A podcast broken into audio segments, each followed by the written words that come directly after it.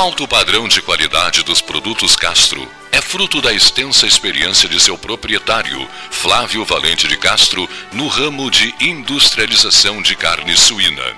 Experiência esta que vem desde os anos 60 e tornaram Castro numa referência em linguiças, presuntos, salsichão e tantos outros produtos de altíssima qualidade. A constante atualização de equipamentos tornam hoje o Alimentos Castro um dos frigoríficos mais modernos do estado. Você encontra os produtos Castro em supermercados e nas melhores casas de carnes do Rio Grande do Sul.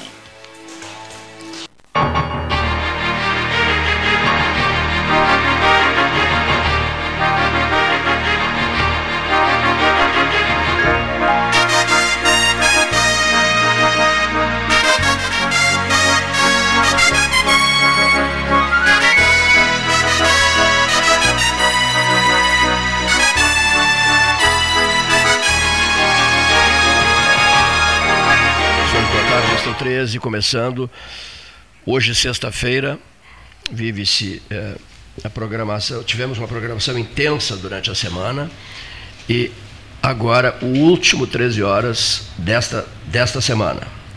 Está nos nossos estúdios o Dr. Vitor Oliveira, visita prometida, visita marcada, programada, porque da última vez que ele esteve aqui, eh, as pessoas não paravam de enviar mensagens, encaminhando perguntas, questionando. Inclusive, aquele teu depoimento sobre eh, a experiência com os índios Sim. foi uma coisa que marcou, que marcou uma barbaridade. Né?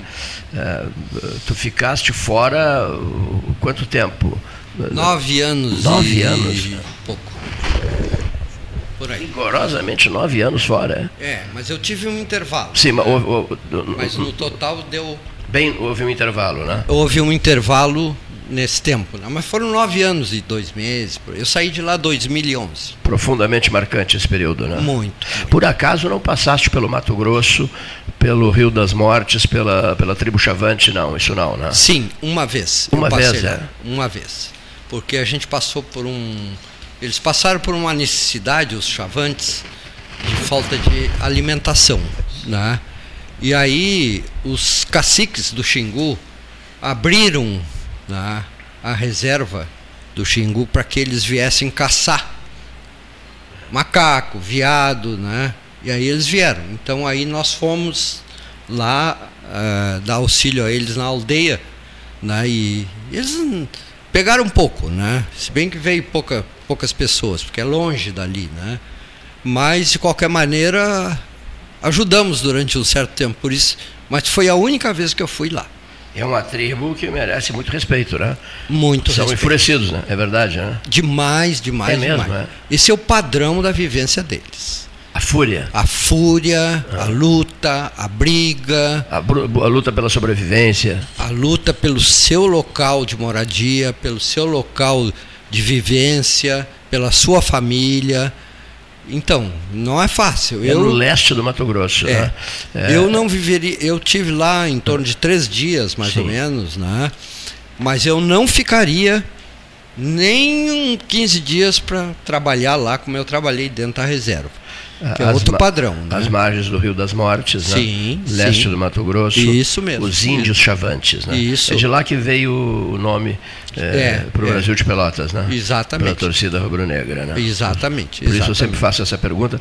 E tu tens essa experiência de teres andado por vários endereços sim, tribos sim, e tal, sim, nesse, sim. nesse teu período no qual ficaste fora durante nove anos. Sim, tá? eu, eu tive no, nos Yanomamis também. Pois é, vez. eu já ia lhe perguntar, Vitor. Prazer em te rever na, aqui no programa. Assim, Os Yanomamis tiveram aí na, no centro das atenções recentemente, né?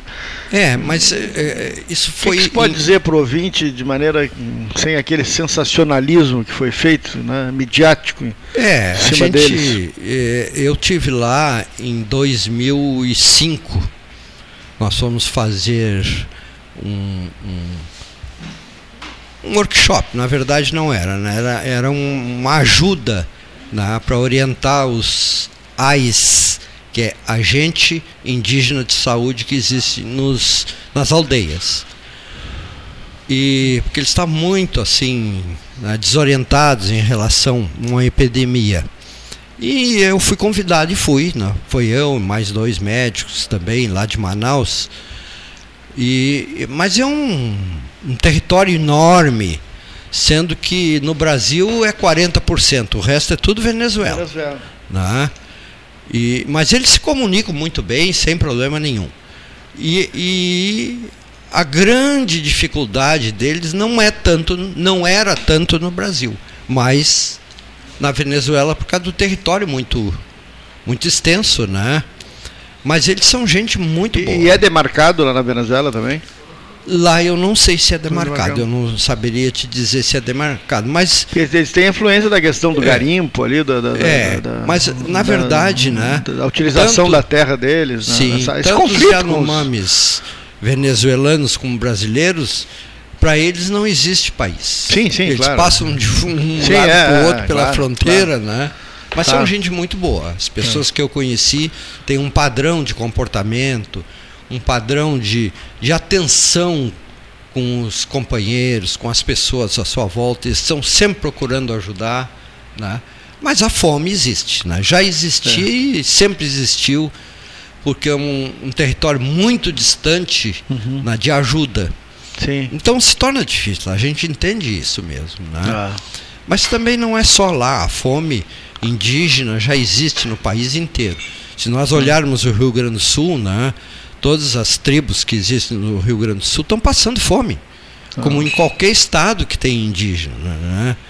Porque, embora exista todo um programa do governo de ajuda, né? que eu acho isso muito bom, né? É, mas é insuficiente. Porque não adianta dar o peixe. Dar o peixe é estimular a falta de trabalho, a preguiça, a evolução. Tem que ensinar a pescar mesmo. Né? E o que Não, pouco e, se faz. E as, e as, pessoas têm que compreender que o, o, hábito do índio ele é diferente do nosso. Não adianta dar feijão, carne, arroz, Exatamente. salsicha Exato. Não, em saco, em caixas e coisas, porque Isso. Não, não é aquilo ali o, o, o, modo de subsistência deles. Não, não, não, é aqueles sabores que eles querem. Eles têm é os uh, sabores da floresta, daquilo é. que uh, ao é. longo de anos e anos eles vêm é. Mas comendo. Tá muito mudado.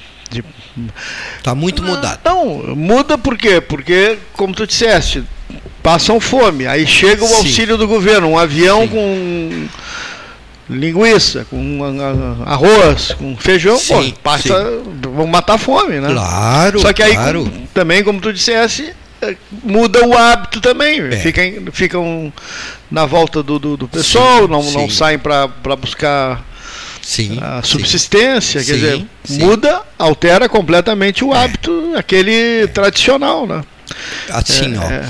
nos últimos anos que eu estive lá dentro da reserva do Xingu, nos primeiros anos, eu vou falar primeiro dos primeiros anos, eu tinha um, um parceiro porque a cidade mais perto fica quase 300 quilômetros, né?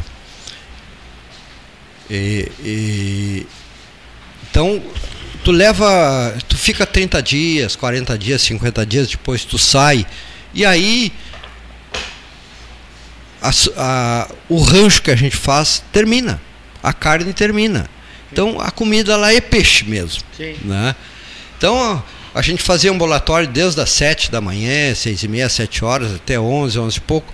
Aí nós saíamos para pescar, para trazer um peixe para a gente comer. Sim. Né? E esse parceiro se chamava Cocaró.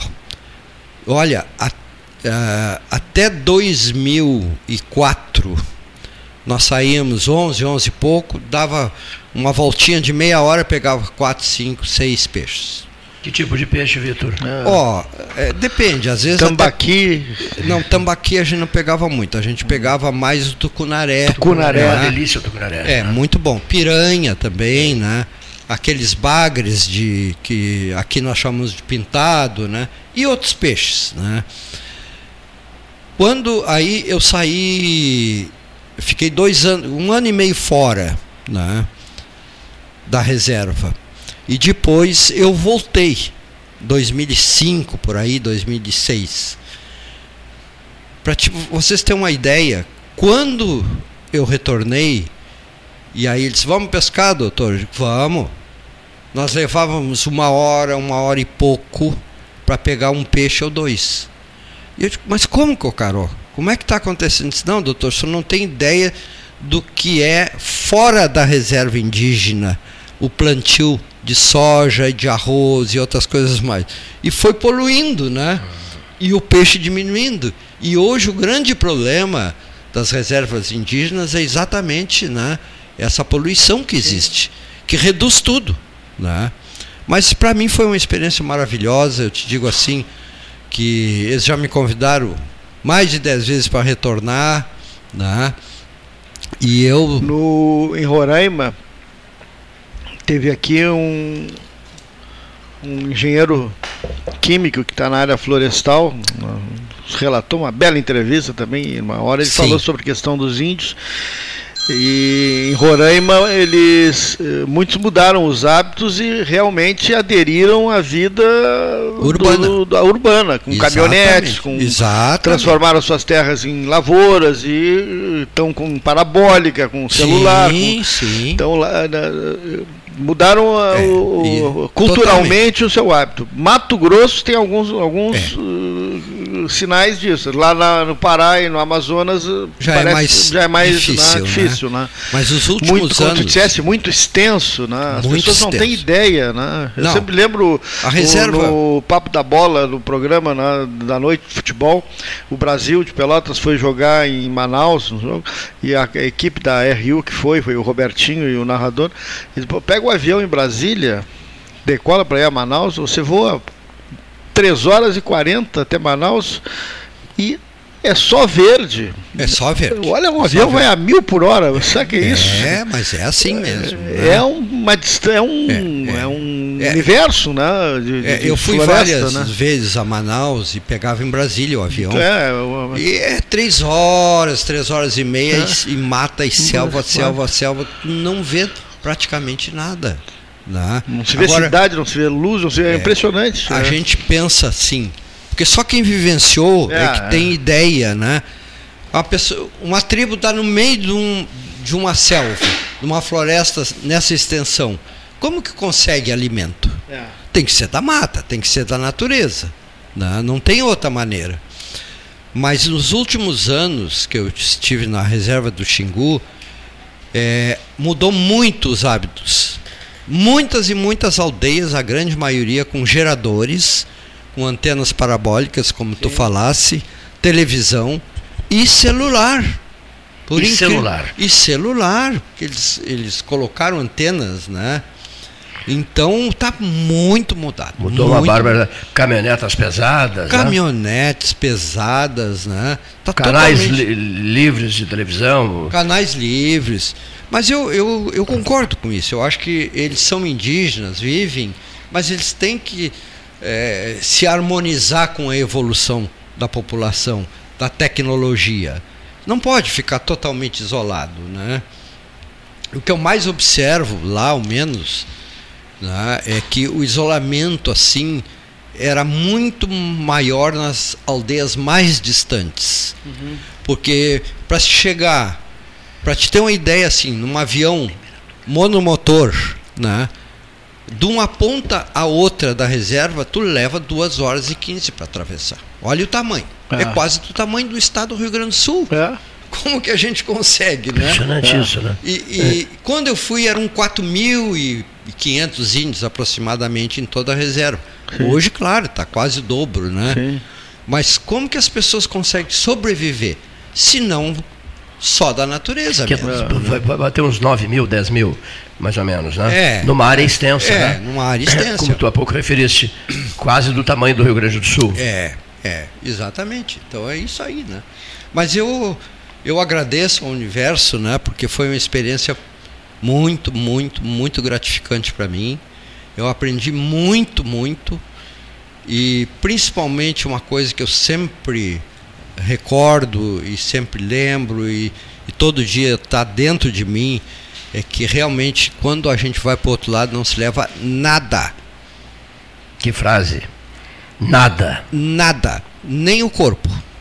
que ele se desmancha, outro crema. Não se leva nada. Nada, absolutamente nada. Nem o corpo. Nem o corpo. E a roupa que é colocada no corpo é escolhida por terceiros. Exatamente. Tá exatamente certo? Exatamente.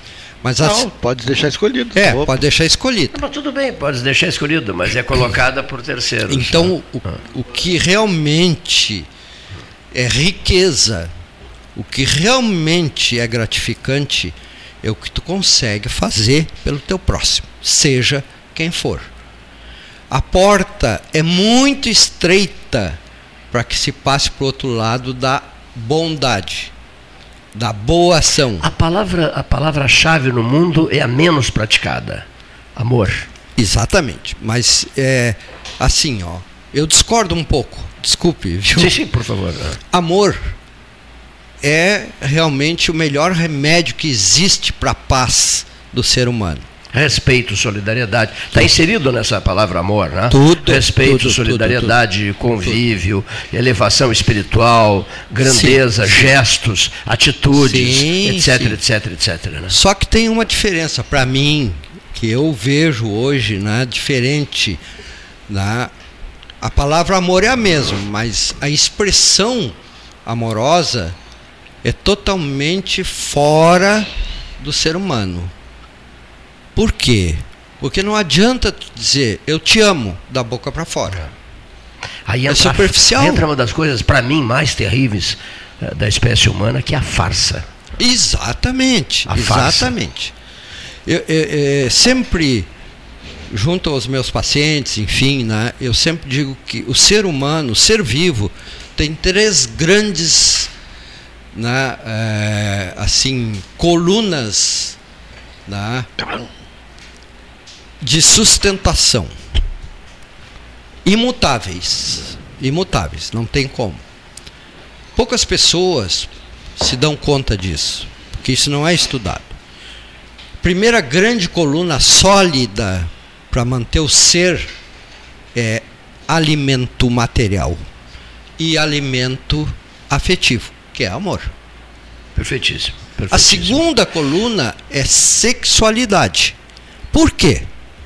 Porque se não existir, a raça humana se termina. Porque não existe gestação, não existe procriação. Como E dizia o Freitas, não existe gestação espontânea. Sim, tanto faz, espontâneo ou não, Não. mas isso é o que mantém e o que, que faz evoluir a raça Claro. humana. E a terceira grande coluna de sustentação é segurança.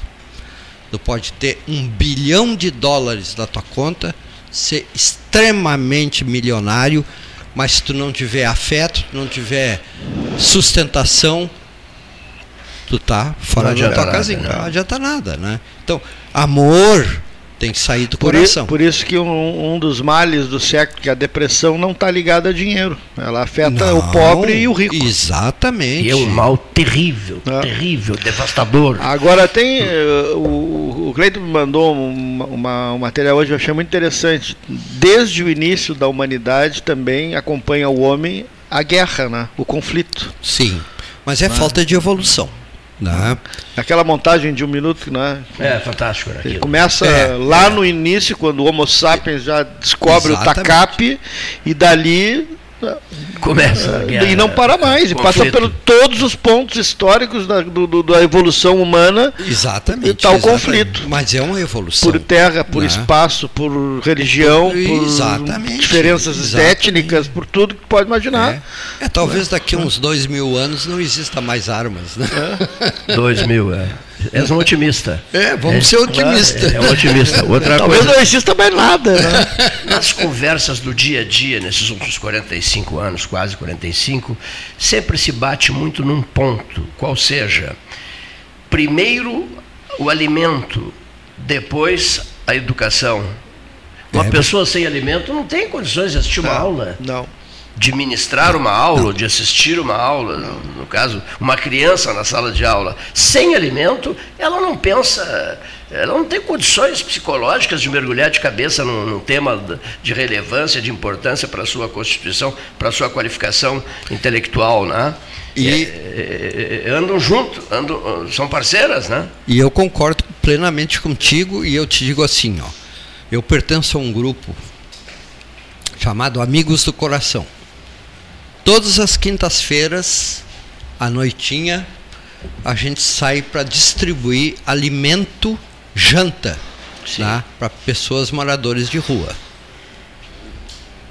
É mais ou menos em torno de 200, 250 que a gente tem esse grupo, eu faço uma rota e tem outra, outra pessoa que faz uma rota, outra rota, né?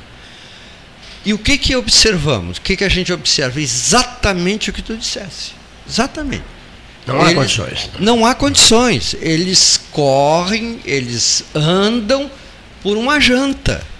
Né? Porque eles ah, mas faz dois dias que eu não como nada.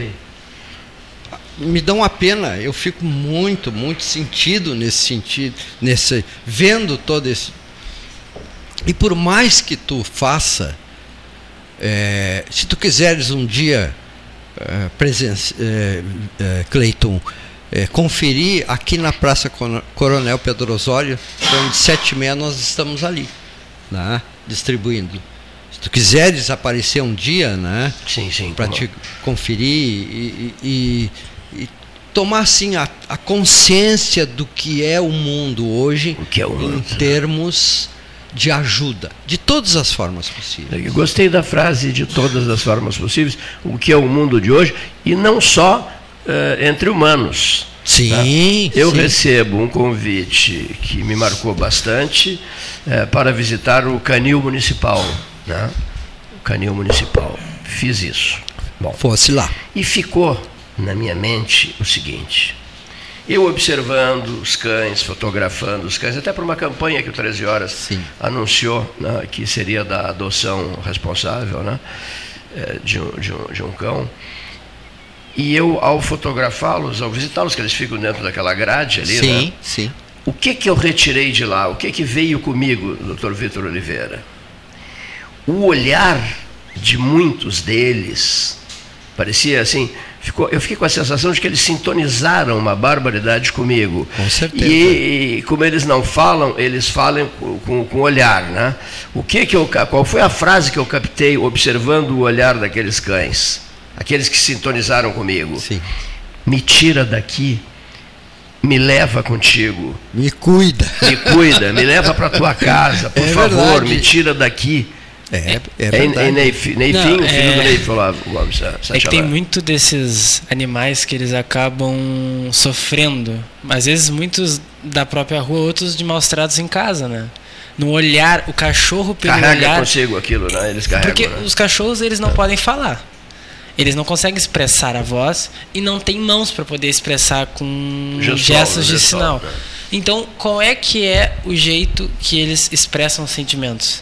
Pelos olhos, É. pelas orelhas e pela cauda. É, a tristeza está no olhar, a tristeza está nas orelhas Exato. caídas e na cauda, que não, não, não, não, não, não saúda Ah, o outro, e né? tem Não ma- saúda- também tem mais não um item outro, né? que eles podem usar para demonstrar, que é os objetos. Uma bolinha, aqueles ossinhos. É. Eles podem demonstrar, por exemplo, quando eles estão agarrados naquilo, podem demonstrar felicidade. Ou quando eles te largam para que tu queira brincar com eles, eles podem querer que tu dê atenção para eles. É um, é um Pedem um pedido de atenção. É, um pedido de atenção. pedido de atenção. Essa frase não me sairá mais da. Ah, agora, outro dia, recebi de novo o convite. Gostaríamos muito que você fosse ao canil municipal. Eu digo, olha, eu vou, vou reavaliar isso, né, porque eu ainda não me recuperei daquelas frases que eu imaginei que eles estivessem projetando. Né? Me tira daqui. Por favor, me leva, me leva contigo, me leva daqui, sabe? É foi a sensação, isso. foi a sensação que eu fiquei. Há pouco tu te referiste, Neif, dizendo é, como se expressam, né? É, através é, da cola, da- das orelhas, etc., de um olhar. E como convivemos muito, e o Vitor, além do convívio, chefiou o gabinete do governador Simval Guazelli, né? grande amigo do Simval, chefiou o gabinete do Simval Guazelli, eh, o Simval, e ele nos avisou que isso iria ocorrer, né? em função da esclerose lateral amiotrófica que o atingiu, levando-o, né? inclusive, Sim, foi- faleceu sim. por, por conta disso, ele disse assim, em breve, nunca vou esquecer isso também, em breve eu vou me comunicar apenas com os olhos. Tá? Uma piscada A, duas picadas A, B, duas Exatamente. piscadas A, B. Isso mesmo.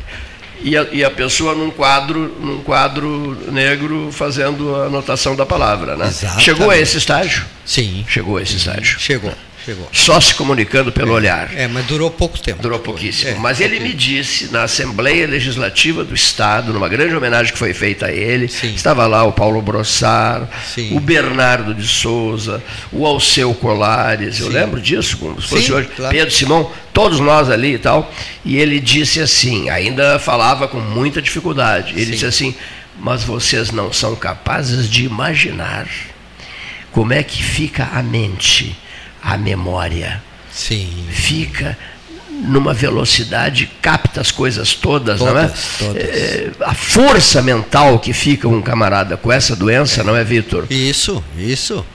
Mas não, não, não são todos que ficam Ah, lúcidos. Ah, não são todos que ficam não, lúcidos. né? Alguns casos são raros, né? Porque o, o, o Guazelli né, era uma pessoa fora da casinha na capacidade intelectual dele. Perfeito. né? Então ele já vinha na, na existência dele, né? essa capacidade de absorção e, e assimilação do que tinha que fazer do que era certo, do que era errado. A esclerose múltipla, né, ele tinha é, era a lateral lateral, amiotrófica. porque é, um, E- é uma é- variante da É, esclerose é a pior, múltipla. né? É a pior. é? Depende, depende da pessoa, né? Depende, né? É, nessas doenças, o que que para o corpo, né? A ação corporal, mas a cerebral em também Se multiplica, né? se em alguns casos. Ah, em alguns casos. Porque no caso dele, uma das multiplicou, né?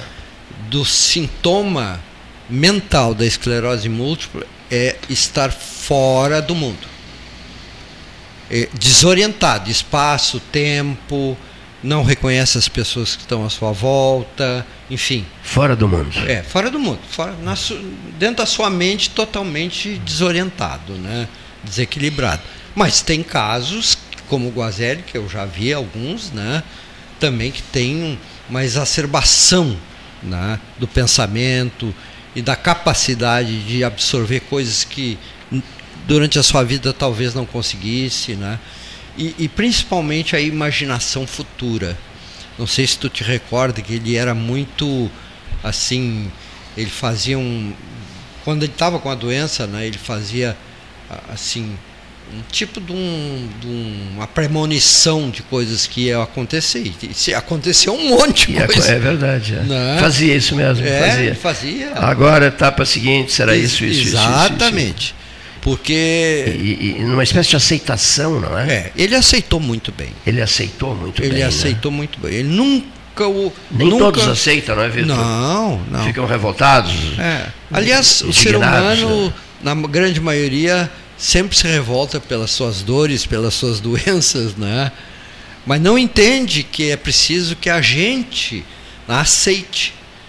Como é difícil aceitar. Porque a mente é a única, o único é, órgão, vamos falar assim, né? Que a mente não é não é medida, né? Não tem como tu, tu até tu pode medir a capacidade de intelectualidade, inteligência, mas é uma energia não não densa como a matéria, né? Mas ela tem essa capacidade de autocura que está exatamente na consciência do ser humano. E a gente, se não tomar consciência da causa desencadeante, né, das doenças, todas elas, jamais a gente vai curar. E isso é uma coisa que me chamava muito a atenção no Guazelli.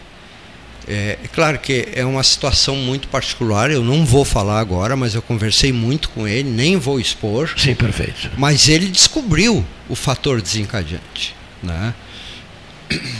Ah, ele descobriu. Mas assim, ó. Sim, sim. Se a gente for pensar, né? e, e ele me disse exatamente, exatamente o que eu busco quando eu trato escleroses. Né? Há um E- fator desencadeante. Há um fator desencadeante. Há um não, mas o, o- a, a fonte é uma só. Por que, que eu tenho que parar com o meu movimento e a minha vida? Por que, que eu tenho que parar? Porque a minha mente não segura mais a barra. Ou um fato que apareceu, que aconteceu contigo, aonde tu tem muita culpa de algo que tu fez, ou algo que tu deixou de fazer, né? ou algo que tu não, consi não consegue fazer no teu dia a dia, seja um relacionamento, seja um trabalho, seja uma empresa, seja o que for a mente aos poucos vai reduzindo a atividade física para que tu pare e tu comece a repensar na tua vida. Porque essas pessoas, num determinado momento, eu sempre faço uma pergunta para meus pacientes: qual o teu grau de paz, alegria e felicidade na tua vida? Olha. Ah, pois é, não tem uma resposta. Ou às vezes tem uma resposta muito, muito clara. Aí eu não tenho paz. Aí eu não tenho felicidade. E eu sempre pergunto por quê? Ah, porque a minha ideia, a minha cabeça gira e eu penso muito e tal, e volto para o passado e vou para o futuro. Então, apegos ao passado e é. projeções é, com temores em relação ao futuro. Né? Exatamente. Né? O famoso medo. Exatamente. É? O famoso medo que o Kant vivia me dizendo. É. Eu, quando era, eu era muito novinho, ele dizia, Sim. gurizinho, Sim. o sentimento mais terrível é o sentimento do medo. É. O mais terrível e desesperador dos, dos sentimentos é o Exatamente. sentimento do medo. E é, né? É. Medo, Mas, medo. Medo, medo de tudo. Né? Então é por aí mesmo, né? Mas o Guazelli tinha, ele, ele chegou, né? tanto que quando ele se deu conta do fator desencadeante, que foi uma, na vida dele, né? uma situação muito difícil mesmo, não foi só uma, foram mais de uma, né? ele durou pouco, porque ele realmente ele libertou o corpo dele. Olha só. Né? Olha só que frase. Outro liberta o teu corpo de uma doença para a saúde, outro liberta para a morte. Não tem outra solução. Ou liberta para a saúde, ou, ou... liberta para o desencarne, para a morte. Né? Não tem como. Senão tu fica sofrendo. E tendo consciência de que isso se encaminha. Exatamente. De que Exatamente. rumas em direção, de que estás rumando em direção e... à porta do mistério. Exatamente. É um mistério, Vitor? Olha, ainda é um mistério. Ainda é um mistério. Ainda é. Né? Eu já te digo, para mim é muito claro, não é um mistério. Né? Eu tive muitas experiências paranormais, né? e a isso é que eu também vou te dizer assim, agradeço muito, muito, muito aos pajés. Oxe, eu já ia perguntar, eu já, já iria perguntar sobre os pajés. É, claro que até lá, né, eu sempre tinha um, uma consciência que existe uma outra dimensão de vida que não é só a matéria.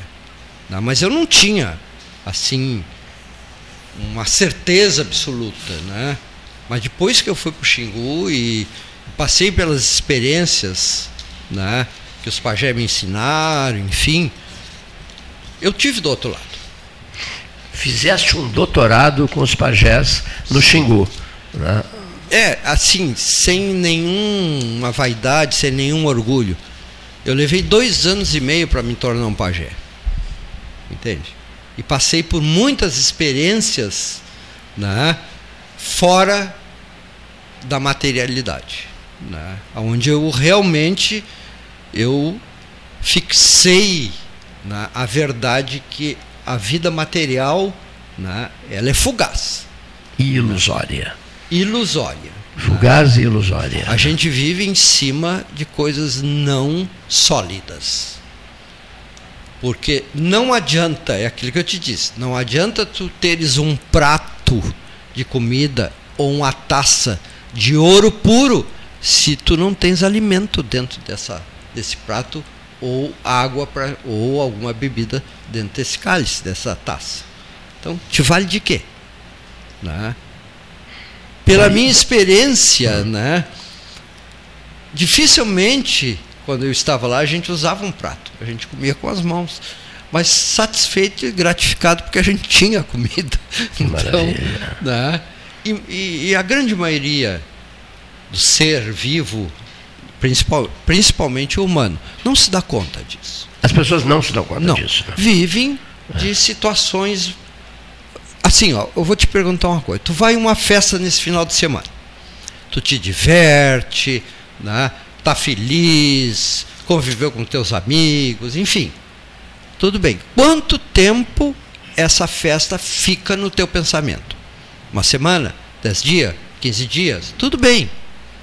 Agora, se tu sofreres algo, algo no final de semana, uma perda de um amigo, de um parente, seja quem for, um acidente, quanto tempo tu vive sofrendo disso? Às vezes a vida inteira. Entende? E nem assim as pessoas se preparam Não. para a grande verdade. Não, é isso? O Exatamente. famoso encontro Exatamente, eh, exatamente. consigo mesmo na hora decisiva, não é isso? Na hora decisiva, né? Por isso que o medo da morte, né? O medo da morte existe para todos nós. Mas eu te sou bem sincero, eu não tenho medo. Tu Entende? Chegaste a um estágio no qual o medo é algo que não faz parte mais das tuas Não, preocupações. Não. tá? A mim não, porque a morte ela existe. Só existe duas coisas assim seguramente confiáveis na vida de um ser humano: nascimento e morte. É, ah, na verdade a gente não tem medo em si da morte, sim de como vai morrer. A gente tem Eu medo tenho- da morte, não é de como vai morrer. Não, na verdade, é mais de como tu vai morrer, porque, por exemplo, se tu tem a opção, por exemplo, de tu morrer sem dor, tu não vai ter, tipo, medo de como tu vai morrer. Agora, por exemplo, uma pessoa que morre num acidente, pô, às vezes ela morre com dor, ela se acidenta e tudo mais. Mas é diferente, meu amigo. Não, mas Olha aqui, ó. Uma pessoa que morre sem dor pode estar anestesiada. Pode estar drogada. morte súbita. Mas a morte do corpo, a consciência continua. Vai te cobrar. Tu entende? Essa é que é a verdade. É isso que eu- nós estamos falando. A gente vive em cima de uma materialidade. Tudo, tudo, tudo. Hoje o ser humano valoriza muito mais as coisas materializadas. Ter dinheiro, ter É, o carro do ano, ter uma mansão, por aí, viagens, né? Mas que dê a tua paz interna, que dê a, a tua consciência da tua ação na tua vida. Qual a tua identidade em relação a isso? Como é o teu comportamento em relação às pessoas? Quanto tu tem de eh, assim de paz, de abnegação, de humildade, de caridade, mesmo nas palavras. Não precisa ser uma caridade doadora, tu entende? Porque tu pode ter muito dinheiro, tu pode ter um monte de coisa, mas tu vai viver num ritmo intenso para manter isso. A paz da consciência é diferente. Tu não precisa, tu não precisa, né, 24 horas viver a tua vida correndo, correndo, correndo, correndo. Isso não vai te trazer paz. É a minha experiência, eu tô dizendo a minha experiência. Não, entende? claro, claro. Tu É, porque tem muito mais idade que eu, já pode. Não, sou muito mais jovem que tu. Que idade tu tá? Ah, fiz 18 hoje. Pois é, eu eu vou fazer só 75. Só. Então é, é- é desse modo, mas eu- é que eu estou te dizendo isso porque eu tenho uma ideia diferente. Eu passei por muitas experiências, Microfone. Mais no microfone. muitas experiências. Então é isso que eu estou trazendo para poder ajudar as pessoas a pensar um pouco, né? Não, mais, tranquilo, tranquilo. né? Mas lá. eu concordo contigo. Vitor, Né? Fala, que, que programa, parabéns, quanta lucidez nas palavras do convidado. Há movimento, cérebro, mente, consciência, além da química. né? Busquei a autocompreensão para lutar contra o câncer, foi fundamental. Lembro o Amilcar Gigante, a medicina deveria estar classificada nas ciências humanas. Razão e amor à vida nas ondas do rádio. Parabéns. Dr. Hernani Schmidt, né? um dos colaboradores eh, da, da mesa 13 horas. Que mensagem bonita, né? Muito Do linda. Dr. Hernani Schmidt, né? Muito lindo. Ana Kleinovski, achando o programa maravilhoso. Paulo Costa, do IFSUL. Amigo, programa muito interessante. né? Muito, muito interessante. Né? Um forte abraço a vocês. eh, enfim, há outras e outras mensagens eh, aqui enviadas por ouvintes do 13 Horas, por conta da participação do Dr. Vitor Oliveira, nosso convidado especial, Marcos Siqueira da Cunha, que acaba de chegar, Dr. Vitor Oliveira no estúdio do 13 Horas perguntas que chegaram pelo 991256333, 981148808. Aquela, no início falaste, só, só vou repassar as perguntas, é, os, uh, nos fixaríamos sobre? Lembra, se tu dissesse três, eram três, duas, Sim. dois ou três? Três, três, três colunas três fixas colunas, né? de então, sustentação. Só querem que ele repita quais são as três colunas fixas de sustentação do, do, do, indivíduo, né? Sim. Bom, Sim. depois, os senhores não, não pretendem perguntar absolutamente nada sobre homeopatia? que tem sido marca fortíssima da presença do Dr. Vitor Oliveira no nosso estúdio. E uma outra informação: Ricardo, que foi assessor do Guazelli, né, que nos ouve todos os dias, estará eh, eh, em breve, nos, nos trará aqui o filho do Daniel Krieger né? Sim. Conheces, sim. né? Sim, sim. Né? Se não me engano, ele está com 81 anos, é, mas um, é. uma energia impressionante. Impressionante, né? impressionante. E ele quer muito me conhecer, o sim. filho do Daniel Krieger. Daniel Krieger. Então virá jantar conosco, já te prepara para isso, né? Tá. Virá jantar conosco para falarmos uh, dos dois grandes amigos que ele teve na vida dele. Sim. Inclusive serviu aos dois. Sim. Uh, Flores da Cunha, Exatamente. Né? exatamente. E Oswaldo Aranha. É. Ele foi um homem que trabalhou uh, intensamente ao lado do Dr. Flores, não é, Vitor? Sim, sim, sim. E o Daniel Krieger foi grande amigo do Simval. Pô, um grande amigo. Figura grande decisiva amigo. também é. em momentos sim, é, sim. marcantes da vida política, política. do Simval Sebastião Exato. Duarte Guazelli. Né? O velho senador Daniel Krieger. É. Né? O filho dele virá aqui então. É. Que então, idade está o filho dele agora, não me lembro? Uh, uh, 81. 81. 81. Mas não demonstra. Não demonstra. Não, não demonstra. Rigorosamente eu não demonstra. tempo que eu não vejo. Seja bem-vindo, Marcos. Tudo bem? Boa tarde, Cleiton. Boa tarde, ouvintes. Doutor, prazer estar ouvindo vocês. Eu estava vindo para cá ouvindo também. É, e também compartilho da mesma ideia. É, é, é importante essa reflexão né, que nós fazemos aí para melhorar nossas vidas no dia a dia. Né? Nós estamos vivendo um momento de crise em vários sentidos, né? E a saúde é afetada. Eu sou advogado previdenciário e, de uma maneira ou de outra, acabo tomando contato com muitas doenças, né? E, e percebo a relação que existe entre a questão emocional, social e a questão é, da saúde. Né? A saúde não é individual, né? A saúde é algo mais complexo.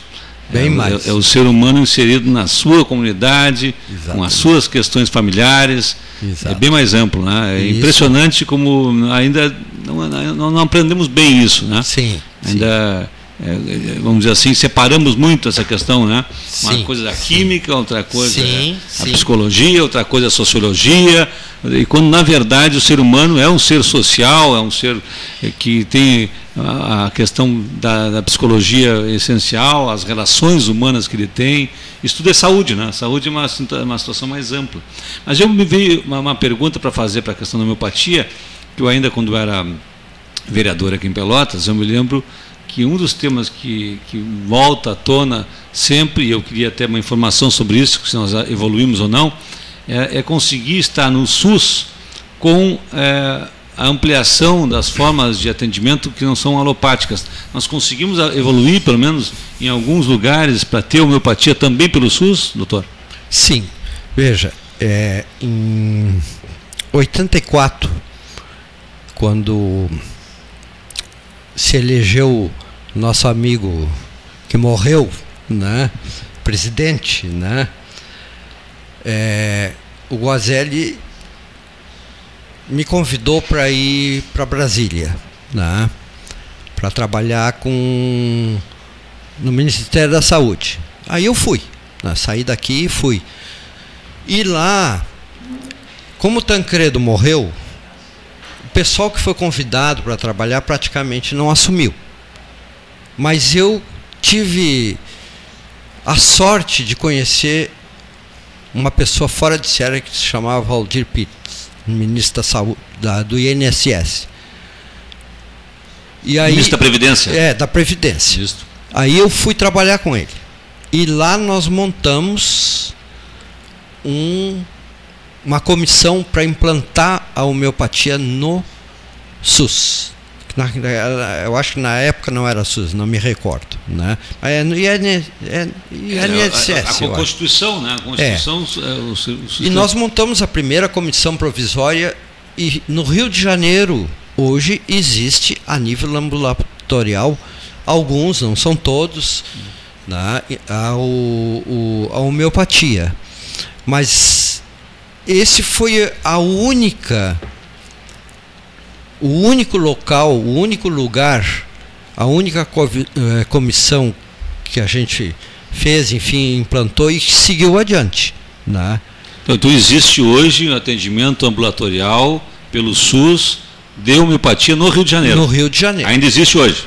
Ainda existe, muito e, e, reduzido, mas certo. existe. Então é possível, então, quem está nos ouvindo Sim. agora, um administrador municipal, poder sim, trazer para o município sim. de Pelotas, se nós quisermos, sim, um atendimento ambulatorial. Sim. É... E o custo, a grande verdade, um dos benefícios é que a homeopatia ajuda muito. Né? Dependendo do, claro, da, do conhecimento do, do médico homeopata. Mas o custo. E do tipo de doença também, eu acho, não, doutor? Porque eu tenho impressão, para mim, claro, sou leigo, estou observando, estou observando as pessoas que estão vendo. Sim. Dependendo do tipo de, de doença, a homeopatia vai melhor. Dependendo do tipo, a alopatia pode ser importante. Por exemplo, vamos pensar aqui: Sim. o tratamento do câncer. Sim. Bom, aí não sei, eu acho que não existe um tratamento homeopático do câncer, penso eu. Existe. Em voz alta, né? Existe, muito. Existe? Muitos, muitos tratamentos curativos.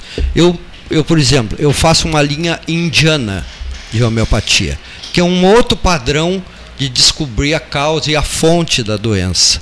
Né?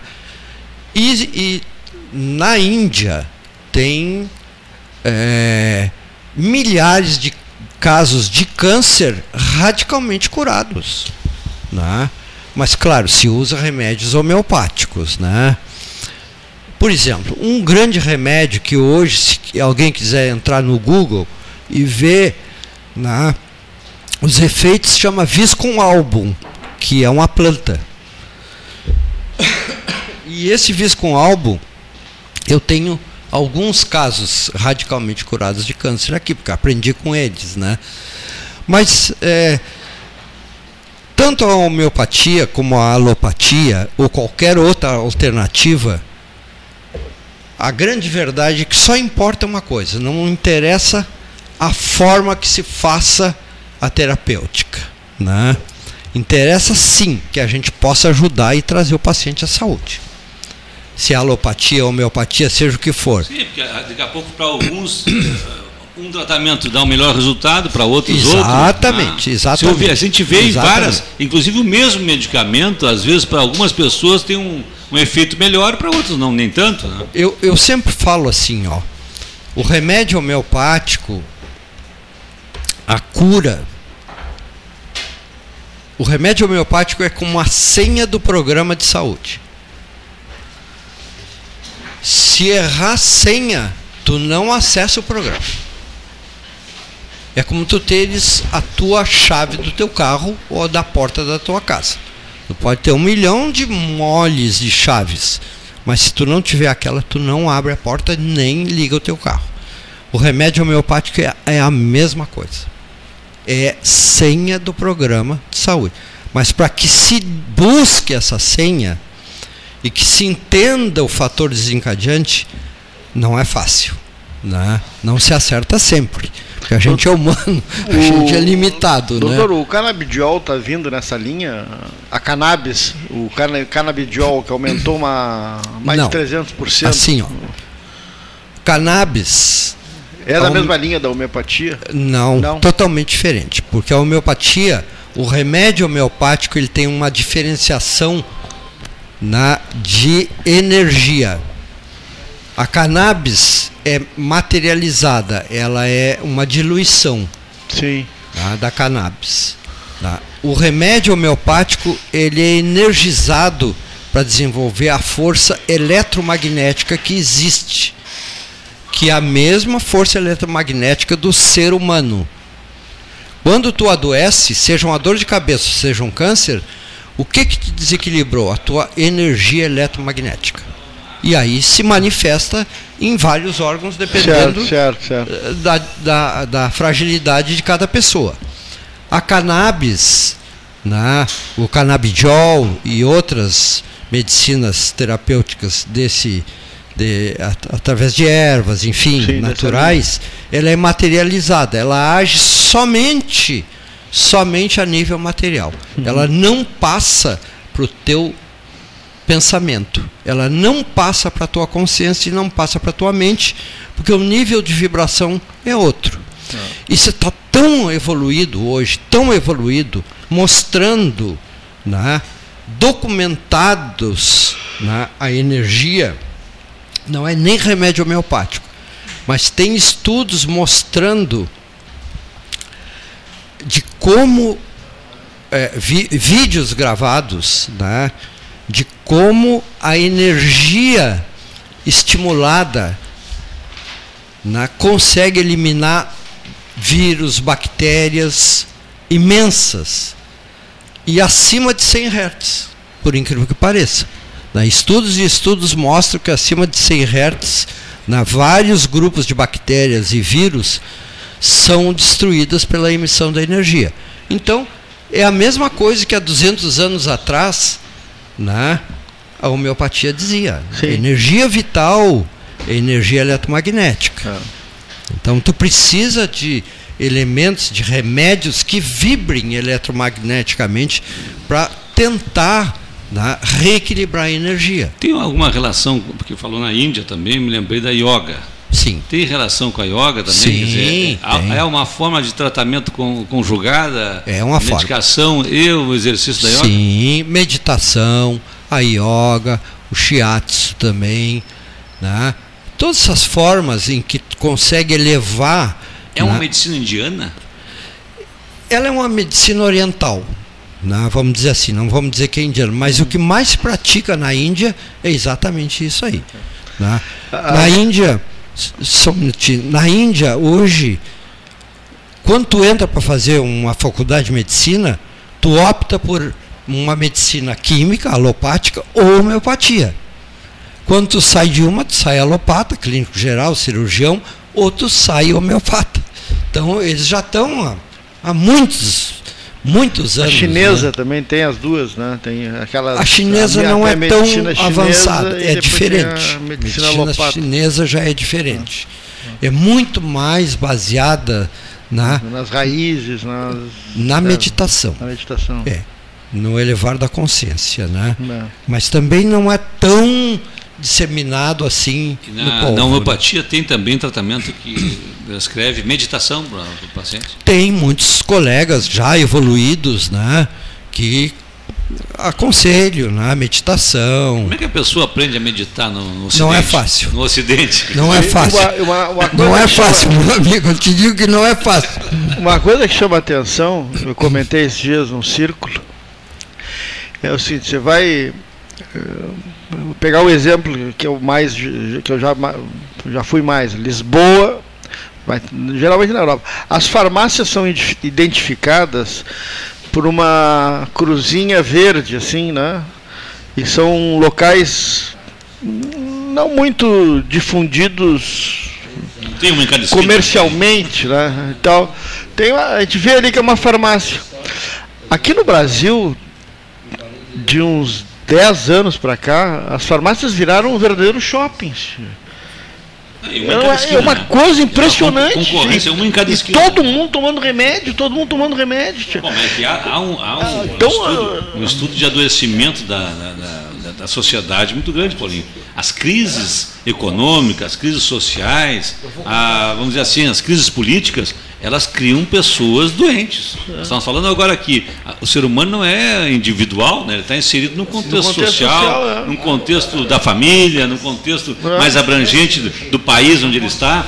Então, quando tem uma crise, tem uma crise também na saúde pública. É. Aparece, bom, a epidemia de depressão que nós estamos vivendo é. no país, o aumento do número de suicídios no Brasil é algo que salta aos olhos. É impressionante, né? Impressionante. impressionante. É impressionante. Todos nós conhecemos já alguém, alguma família que teve um suicídio. É, é, é, algo, é algo impressionante. E o Brasil tinha índices irrisórios de, de suicídio. Exato. Eu sou, eu sou, obrigado a fazer um registro que não foge muito do, do nosso assunto, porque que é uma coisa que é, é, não, não, sei se usa o termo grave, mas é ruim para a cidade. O nosso amigo Lúcio, Lúcio Cavada, ele representa um grupo de pais lá do Serenep, já nos mandou ontem, eu não passei a mensagem ontem. Ele está nos informando que os professores do Serenep estão desde dezembro sem receber salários e estão parando as atividades e atendimentos ele pede encarecidamente que o 13 fale no ar, porque o Serenep, Serenep, Serenep recebe do governo federal como tem que passar pelo crivo da prefeitura, entra no, no tesouro da prefeitura, está havendo atraso de repasse para o Serenep. Dezembro, janeiro, fevereiro, março. Também foi procurado então, sobre o mesmo tema por favor. O problema recorrente, né? Está dito no ar, né? É, eu posso dizer, Paulinho, que como já fui vereador, tem... posso dizer para vocês que isso São mais de 300 alunos e famílias. Anos. Aqui, pelo menos há oito anos, eu posso dizer que isso se repete. Mas eu prometi que ia falar e. Claro, não é para diminuir, né? não é para diminuir o problema, ao contrário, é para aumentar o problema, é. porque imagina uma, uma instituição da importância do Serenep não poder é. contar com os recursos para poder pagar a sua folha. Sua folha. Dizer, olha, os mais necessitados ficam ah. nos assistidos. Né? As pessoas que mais precisam. Não, e a gente está assistindo assim, ó. O Serenep, pipocou aqui o Serenep. Capim na rua, porque não está tendo limpeza pública. Tá, tem alguma coisa aí, né? Estão tá, tá, tá parando de fazer serviços essenciais, básicos, porque não está entrando recurso. Há uma crise financeira por trás disso. O prefeito da Paula Mascarenhas, que virá aqui o programa, acho né, uma boa até para poder a gente fazer um bom papo são, com são ela. escolhas políticas. Vamos é. convidá-la. Vamos convidá Asfalto tem crescido bastante na cidade. É, e é, Asfalto é emenda, né, não, Marcos? Emenda tá bem, parlamentar. Mas, tem a contrapartida do, do, do município. Ah, sim. Mas é, não, é isso que eu estou dizendo, não é, não é só emenda parlamentar. O município tem que fazer aporte também. Quero... E, e são escolhas políticas, eu compreendo. Mas são escolhas políticas que tiram dinheiro de uma área e deixam desassistida outra área. Eu, olha aqui, o doutor Vitor tem, tá, já está controlando o relógio dele. Vamos fazer o seguinte. Não, vamos fazer o seguinte. Ele, ele fez três procedimentos cirúrgicos né, numa pessoa, não é isso? Não, não, não. Não, não foi eu que fiz. Sim, eu sim. recebi esse paciente. Depois de três procedimentos cirúrgicos é, e, e, após um acidente de carro. Sim, tá? sim, sim. Um quadro sim. delicadíssimo Sim. Ele trouxe sim. as fotografias. Uh, uh, nem é foto, acho que é vídeo, né? É, não, é, uma, é, é foto. É foto né? Eles podem olhar? Pode, pode, pode. Né? pode. Tá? E Mas... ele, ele vai dar um depoimento importantíssimo sobre esse episódio. Olha ali, ó. Está mostrando a foto. Pena que não é um. Nós somos apenas rádio, né? Mas isso pode. Está eh, sendo mostrado para o Gastal, para o Marcos, para o Neifinho, para mim, para o Leonir Bade da Silva, né? Depois de três procedimentos cirúrgicos, o senhor sofreu um acidente de carro, esse senhor sofreu um acidente de carro, não sabia mais o que fazer, porque não, não havia o processo de cicatrização, não é isso, Vitor? Não havia, não, durante 42, transcorridos 42 dias. Mostra para ele. Não, não, não, não, não houve processo de, de cicatrização. 42 dias.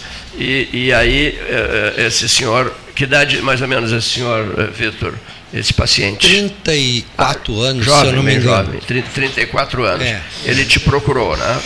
Sim, esse é, é o caso que eu te mostrei, né? mas é, a gente sempre protege muito, não tem nome, é só essas fotografias que eu mostrei para vocês, porque uma ferida totalmente aberta que depois é, Essa pessoa sofreu um acidente de carro. Na verdade, ele provocou um acidente de carro. Um caminhão parado na sinaleira. Ele vinha em torno, ele tinha um carro pequeno e ele não ia não estava correndo, só que ele não percebeu a sinaleira fechada nem o caminhão. e ele estava sem cinto.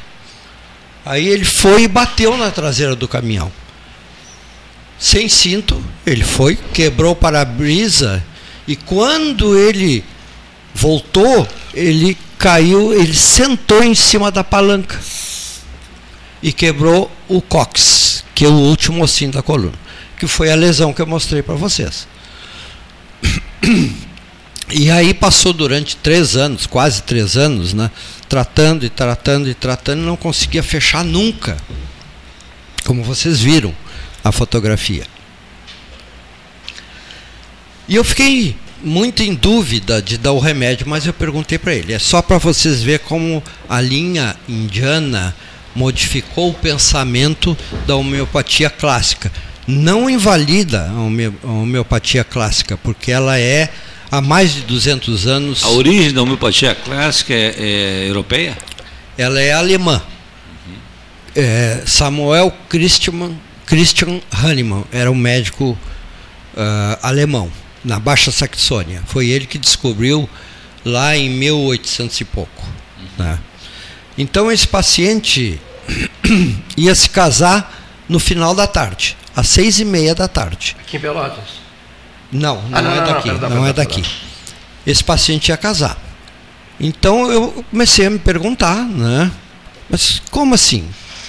Tu ia te casar às seis e meia da tarde, né? Como que tu bate num caminhão parado na sinaleira e tu estava sem cinto? Alguma coisa tem que ter por trás disso aí. Tu estava consciente, Pois é, doutor, eu não sei, eu nem vi o caminhão, não sei, não sei onde é que estava com o pensamento. Sim, mas vamos volta a essa situação, que a gente tem técnicas, né, de levar a pessoa à fonte desencadeadora, né? Seja com um ano de idade, seja tem uma, dentro. Tem uma ligação com a psicanálise, assim, então? Não tem nada a ver. Não? Não, não tem nada a ver. É totalmente diferente. Né? Vamos dizer assim, a psicanálise vai para o norte e nós vamos para o sul. é totalmente oposto. Não que. Não estou desvalorizando, mas eu approach. Para chegar, para chegar, chegar na causa approach. primeira, vamos dizer assim, né? Porque eu pensei, como que uma pessoa que vai se casar às seis e meia da tarde, né, bate num caminhão? Então, ele não quer se casar. Aí a pergunta que eu fiz para ele. Vem cá, tu vai te casar às seis e meia da tarde. Tá? Como que tu não vê um caminhão parado na sinaleira e tu tá sem cinto e bate? Isso é verdadeiro? Tu queria mesmo te casar? Só que eu não quero que tu me responda. Pensa um pouco, fecha os teus olhos e vê o que, vem no teu pensamento. Aí assim ele fez, ele ficou uns cinco minutos meditando, ele pensando. Quando ele abriu ele não chegou a abrir os olhos porque as lágrimas já correram. Né? Eu já vi. Eu já sabia a resposta, mas não posso falar nada. Né? E ele me disse, realmente. As lágrimas falaram por ele. É. Realmente, doutor, o senhor tem toda a razão. Eu fiz um ato inconsciente para não arrumar uma outra mãe. Como assim? Uma outra mãe? Mas o que, que é? Não, é porque eu não me dou bem com a minha mãe, porque a, mãe, a minha mãe não cuidou de mim, porque a minha mãe não me abandonou, e eles tinham uma dificuldade muito grande de relacionamento. Bom, tá bom. Aí eu já sabia o remédio dele. Por incrível que pareça, é um remédio que todo mundo conhece. Arnica montana. que é o grande remédio de trauma.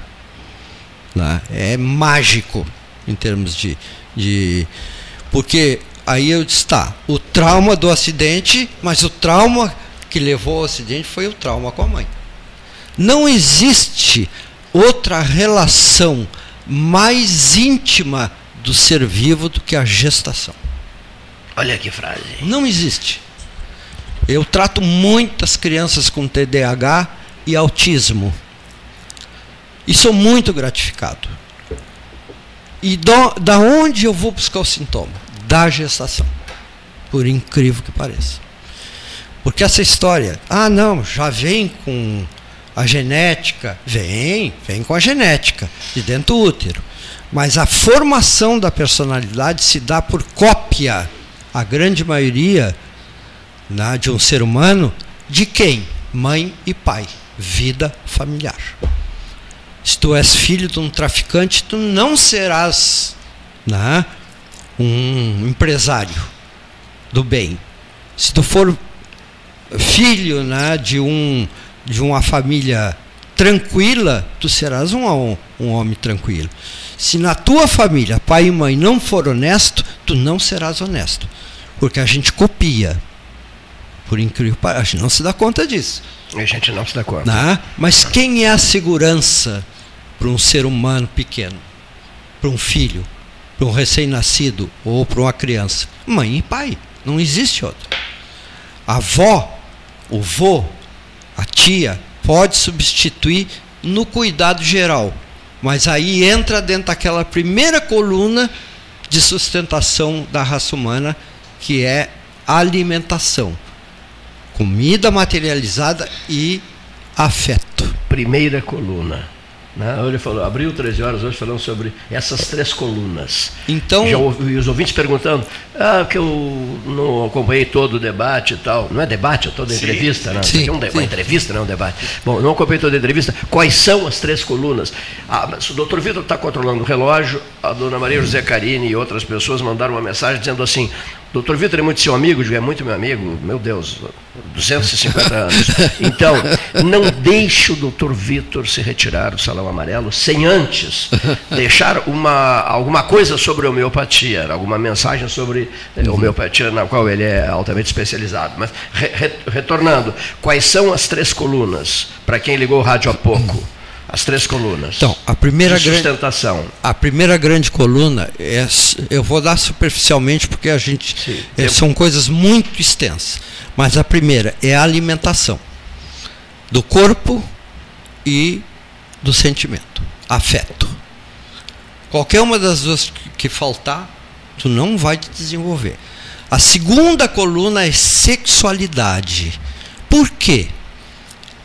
Porque é somente através da sexualidade com um limite, com respeito, com afeto, com amor, que já entra na primeira coluna, a raça humana está crescendo. Sem ela não existe. Existe todos esses processos de inseminação artificial. Né? Mas vamos comparar a inseminação artificial com a sexualidade. Não tem comparação. Né? E a grande terceira coluna, segurança. Tu tem que estar num lugar onde tu te sinta em paz e seguro, sem ameaças. Essas são é o que sustenta a raça humana. Não tem outras. Né? É aquilo que eu te disse, tu pode ter um bilhão de dólares na tua, na tua conta. Mas se tu não tem segurança, se tu não tem paz, não te serve de nada. Infelizmente é a verdade. Né? Porque o que, que se leva? Nada. Nem o corpo, nem a roupa, nem o caixão. A cinza fica, mas geralmente a gente atira no rio ou em outros lugares. O, o, teu, teu estimado amigo Sival Guazelli, eu achei interessante aquilo. Eu quero que as minhas cinzas sejam jogadas na fazenda do Cipó. É, é, é e um aviãozinho é. Nós convivemos bastante com o Guazelli. E um aviãozinho sobrevoou, um pequeno avião sobrevoou a fazenda lá em Vacaria, né? Tu chegasse a conhecer? Não, não conhecia. Ah, eu estive lá Ele me convidou, mas não, não, não, é, não foi. É, é. Agora estou com o convite do Sartori. Venha ah, jantar tá. comigo, mas é complicado, não dá para sair é, muito, é muita difícil, tarefa né? aqui. É. Enfim, o aviãozinho sobrevoou fazendo sobrevoou. cipó e jogou as cinzas do Simval Sebastião Duarte Guazelli. Que, que adorava Canguçu, né? Uh, Sebastião Ribeiro Neto sempre me conta. O Guazelli tinha paixão por Canguçu. Tinha, né? tinha. Ia muito tinha. a Canguçu. É, fácil né, entender. Canguçu é realmente muito bonito. e também tem os veículos Sim, eu advogo em Canguçu há 18 eu, anos. Eu não Uma posso falar de Canguçu. Eu não sou canguçuense, eu sou canguçuíno. Eu nasci lá. Ah, nasci Ah, tô sabendo agora. Eu nasci aqui, é mesmo? Nasci. Ah, não, nasci. Não, eu estou elogiando sem saber. Na rua principal, te lembra do cinema de Canguçu que tinha Sim. na esquina ali? ali Osório? É. Ah, é, na Osório, a rua principal. Uhum. Ali a a minha tia, que era irmã do meu pai, tinha uma casa ali, né? É, e eu nasci na casa dela. então, eu, eu sempre. É suspeito fico... para falar de canguçu. É, exatamente por isso mesmo que eu disse: nada de canguçuense, é canguçuíno. O Cleiton morou em Canguçu também, Cleiton? Nasceu em Canguçu. Não. É. ah, não. não. Todo mundo que chega aqui diz que está do cara que está aqui entrevistado. É um galanteador de entrevistados. Não, eu tenho que explicar. Eu tenho que explicar. Olha aqui, ó. Eu nasci para fora. Ah, bom. No fora. campo às margens do rio Piratini. Olha, Fronteira olha com Canguçu. Não, não, veja. Não, município de Canguçu. Município. Ah, é, minha carteira de identidade, Canguçu. Olha aqui. Ah, eu disse para nós a vida inteira que era Pedro Osório. Não, não, peraí. A vida inteira do mentiu para nós. Não, eu tenho que explicar. Ah, tem que explicar. É, Quando eu nasci, o local onde eu nasci era Canguçu, município de Canguçu. Eu tenho Sim. carteira de identidade, a primeira carteira de identidade de Canguçu. O que, que aconteceu depois? Meu pai foi um dos líderes desse movimento de emancipação. O Cerrito, que pertencia a Canguçu, e Olimpo, que pertencia a Arroio Grande, se uniram. O Delgar Soares, eh, o Delgar não, o Delgar é de Arroio Grande mesmo. O Neif nasceu em Arroio Grande, mas na verdade o Neif nasceu Sim. em Olimpo. Tá? Bom, aí o que, que acontece na sequência? Eu me torno pedrosorense. Tá? Entendeu? Porque ah, entendi, mas tu nasceu mesmo. era município. Fosse registrado em Canguçu. Fui registrado em Canguçu. Ah, é, essa é uma novidade. É, e é de Canguçu. E ah, não, mas essa, essa, é, essa é uma novidade mas, mas, mas, mas, continuando, agora vai, vai, ficar mais confuso ainda.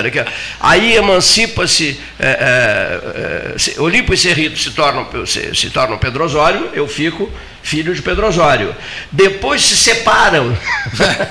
agora, filho de Serrito. Ah, agora, Serrito. agora é, a localidade onde é, é nascesse hoje, hoje é Serrito. É Serrito. Um dia foi é, Canguçu, depois Pedro Osório, depois Pedro e hoje Osório, Serrito. Hoje Serrito. E tenho a cidadania pelotense. Portanto, é. nasci em vários lugares. Tá muito bom, eu não sabia isso. dessas. Não, sabe, não sabia? Não, não sabia que era Canguçu ali. Não sabia? Eu sabia que era e, Eu não sabia que o Vitor tinha nascido em Canguçu, para mim foi uma surpresa. E até, por que, que eu falei? Porque eu conversei muito com o Sebastião Ribeiro Neto no Café Aquários ah, ontem. Sim. Ele está muito contente com a rádio Liberdade isso, Canguçu, isso. 15 quilowatts é. em frequência modulada. Uma, uma potência, potência Canguçu na região. Uma potência extraordinária. Ela será ouvida em todo, em todo eu, o Rio Grande do Sul. Eu te digo, Cleito, quando eu, quando eu preciso entrar em contato é com um cliente meu no interior de Canguçu, onde não pega o celular. Pega a liberdade. Se falar na Rádio Liberdade, é. meia hora a pessoa está entrando em contato contigo. É, é, impressionante, é impressionante. É impressionante a força da liberdade. Então eu conversava com ele e falamos no Guazelli.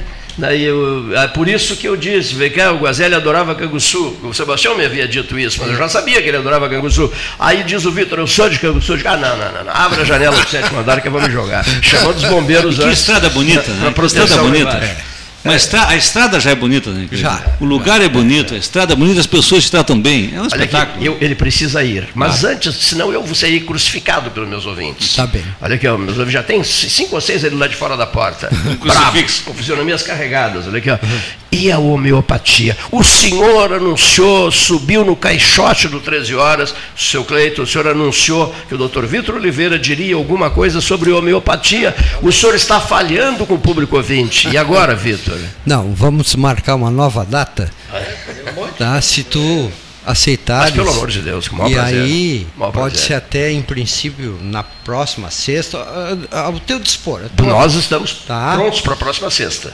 É, e aí nós falamos exatamente homeopatia. Exclusivamente em Exclusivamente homeopatia. Né? homeopatia. Uma manchete sobre homeopatia. Isso. Agora, pode ser uma manchete só.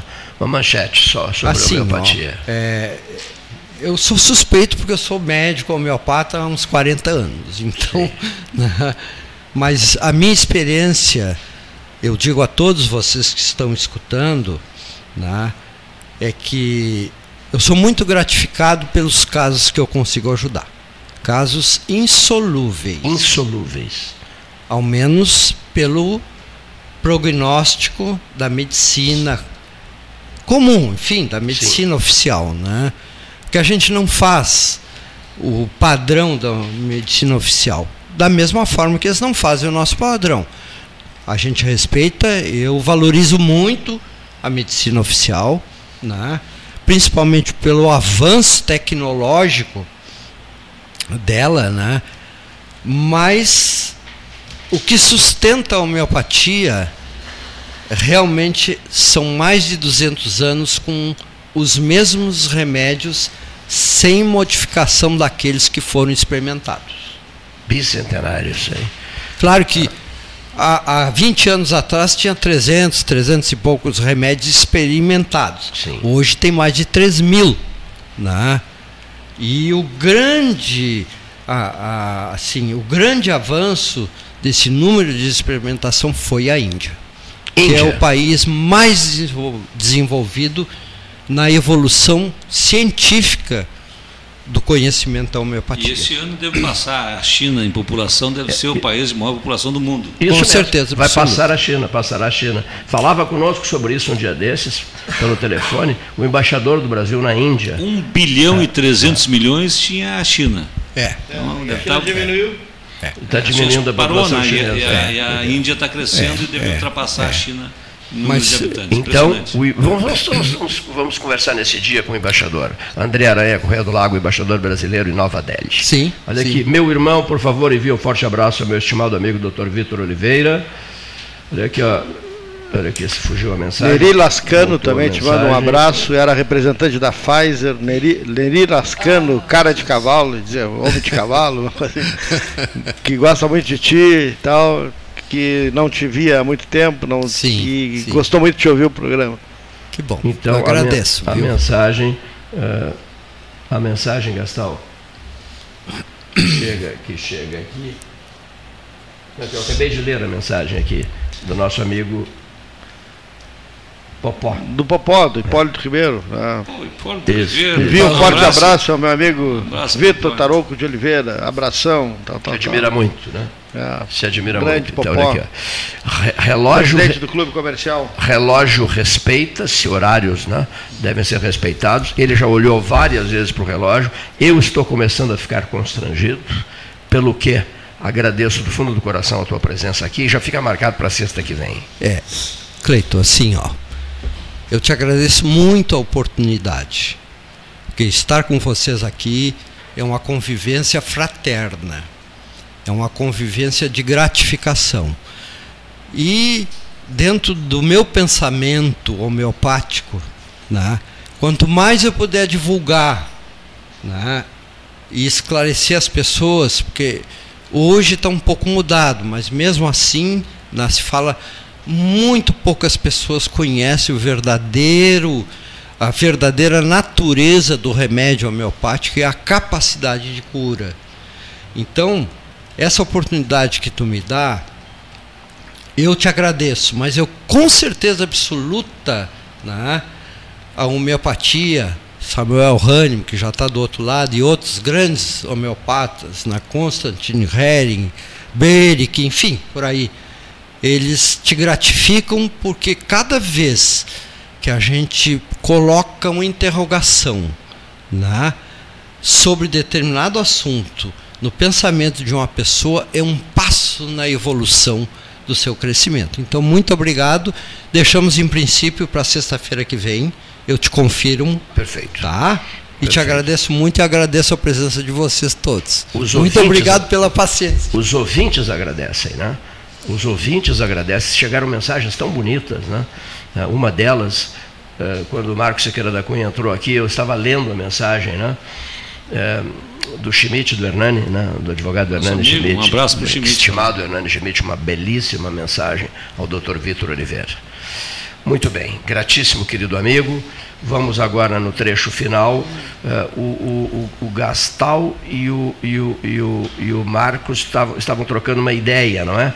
Eu, eu, eu, eu, eu interrompi, eu os interrompi. Não, não, eu estava só mostrando para o Paulinho que no texto hoje que eu li no Diário Popular, no texto de hoje que eu li no Diário Popular do meu ex-aluno da Universidade Católica, o, advogado Gustavo Jacotê, ele colocou um texto sobre a falta de virtude nos leva à ignorância.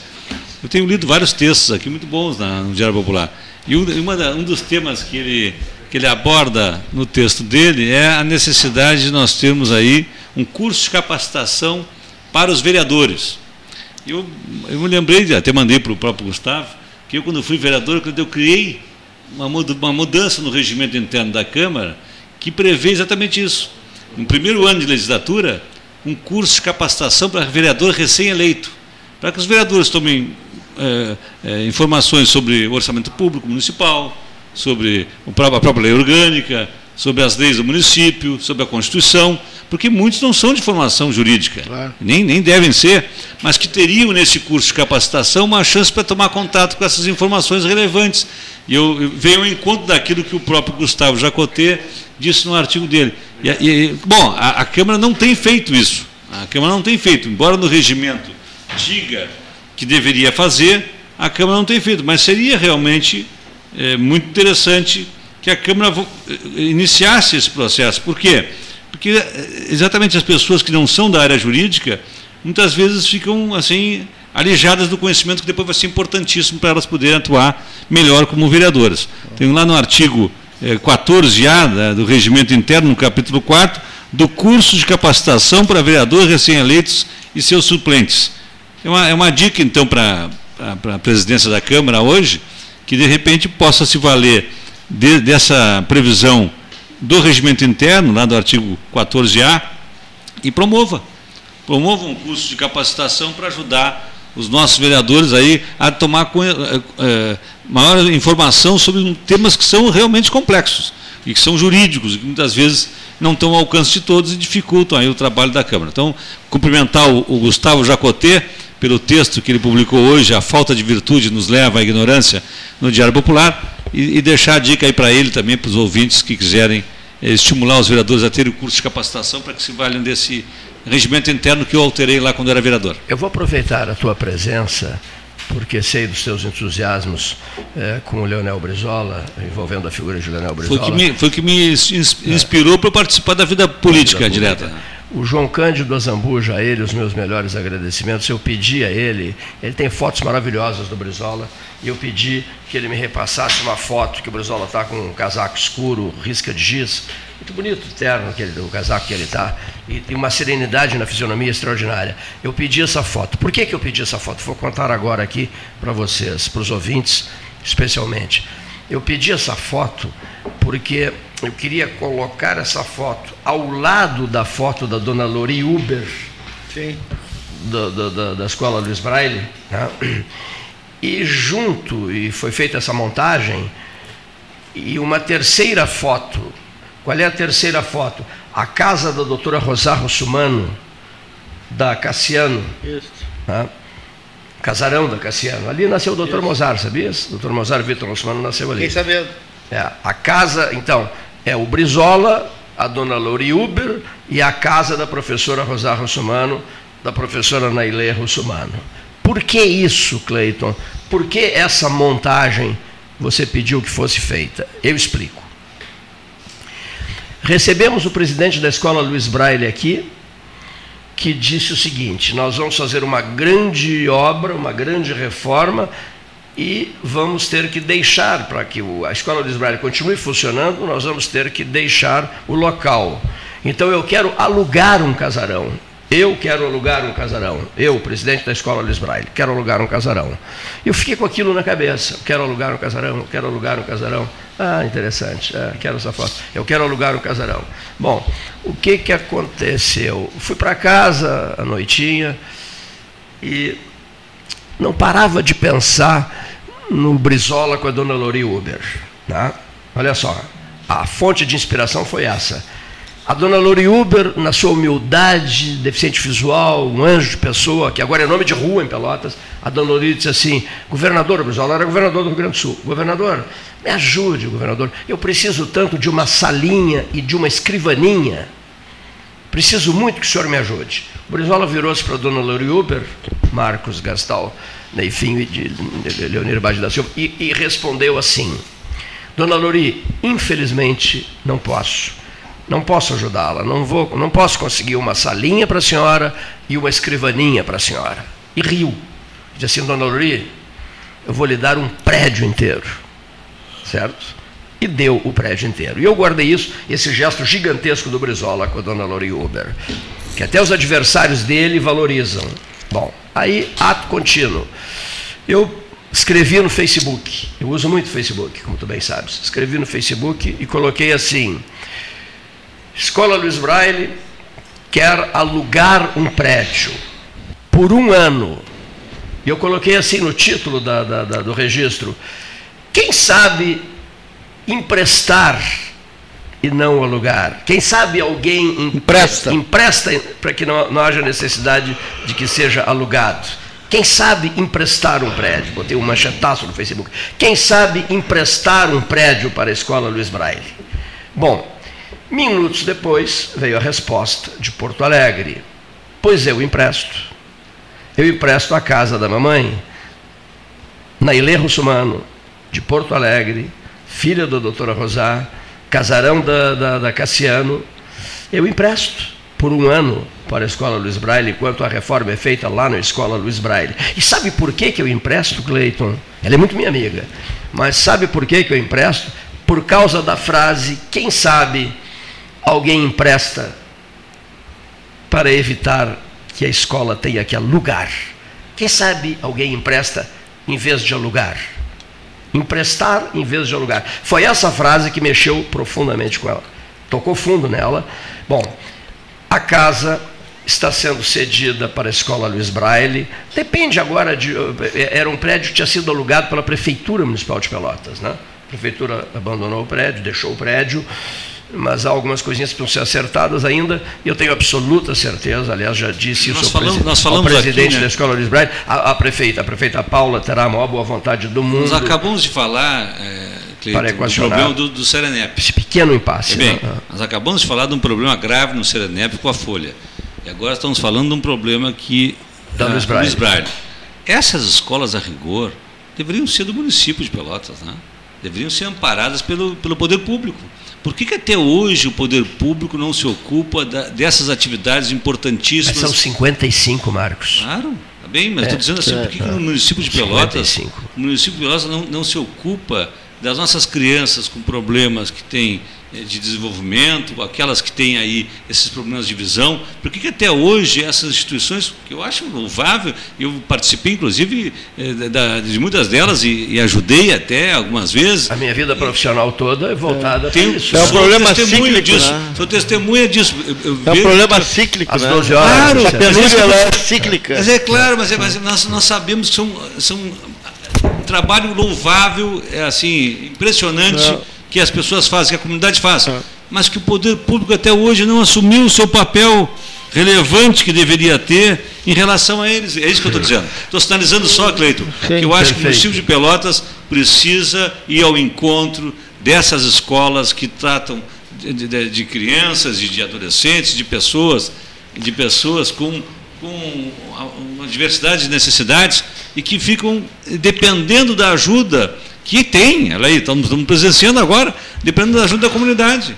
Dizer, eu, eu, o, ótimo, o, Brizola, o Brizola deu prédio. O Brizola deu prédio. Quer dizer, ah. Brizola, não foi o Brizola que deu, foi o Estado, que, Estado deu, que deu, Foi o governador do Estado do Rio Grande do ah. Sul que deu. Será que nós não temos um prédio do Estado do Rio Grande do Sul que possa ser cedido para a escola? Será que nós não temos, um, não temos uma verba do município de Pelotas para poder amparar essas escolas e ter uma renda é, estável é isso que eu estou dizendo. Eu acho que nós estamos muito aquém da necessidade. Nós, e está crescendo. É. O número de, de, crianças, por exemplo, com espectro autista no município de Pelotas, e isso foi criado. Isso foi isso criado foi. no município de Pelotas, isso foi muito bom.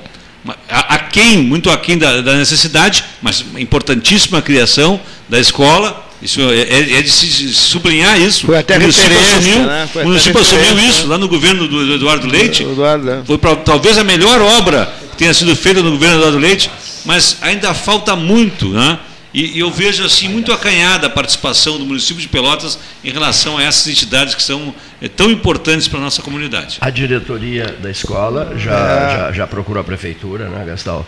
Isso, e a doutora Arailê disse que sinto que vai dar certo, né? Obrigada pelo teu apoio, a ideia foi tua no Face, emprestar e não alugar. Ótimo, Essa foi a frase, né? veio, veio, Henrique... essa frase, veio essa frase na hora. Emprestar e não, emprestar Braille, e não alugar. Uma, uma campanha é, boa no Braille, que eu sei também, Cleiton, é por armações de óculos que estão abandonadas por nós nas nossas é. casas. Nós poderíamos ir doar para o Braille, que estão sempre necessitando de armações de óculos também. Boa, boa, dica, boa dica, boa dica, excelente dica.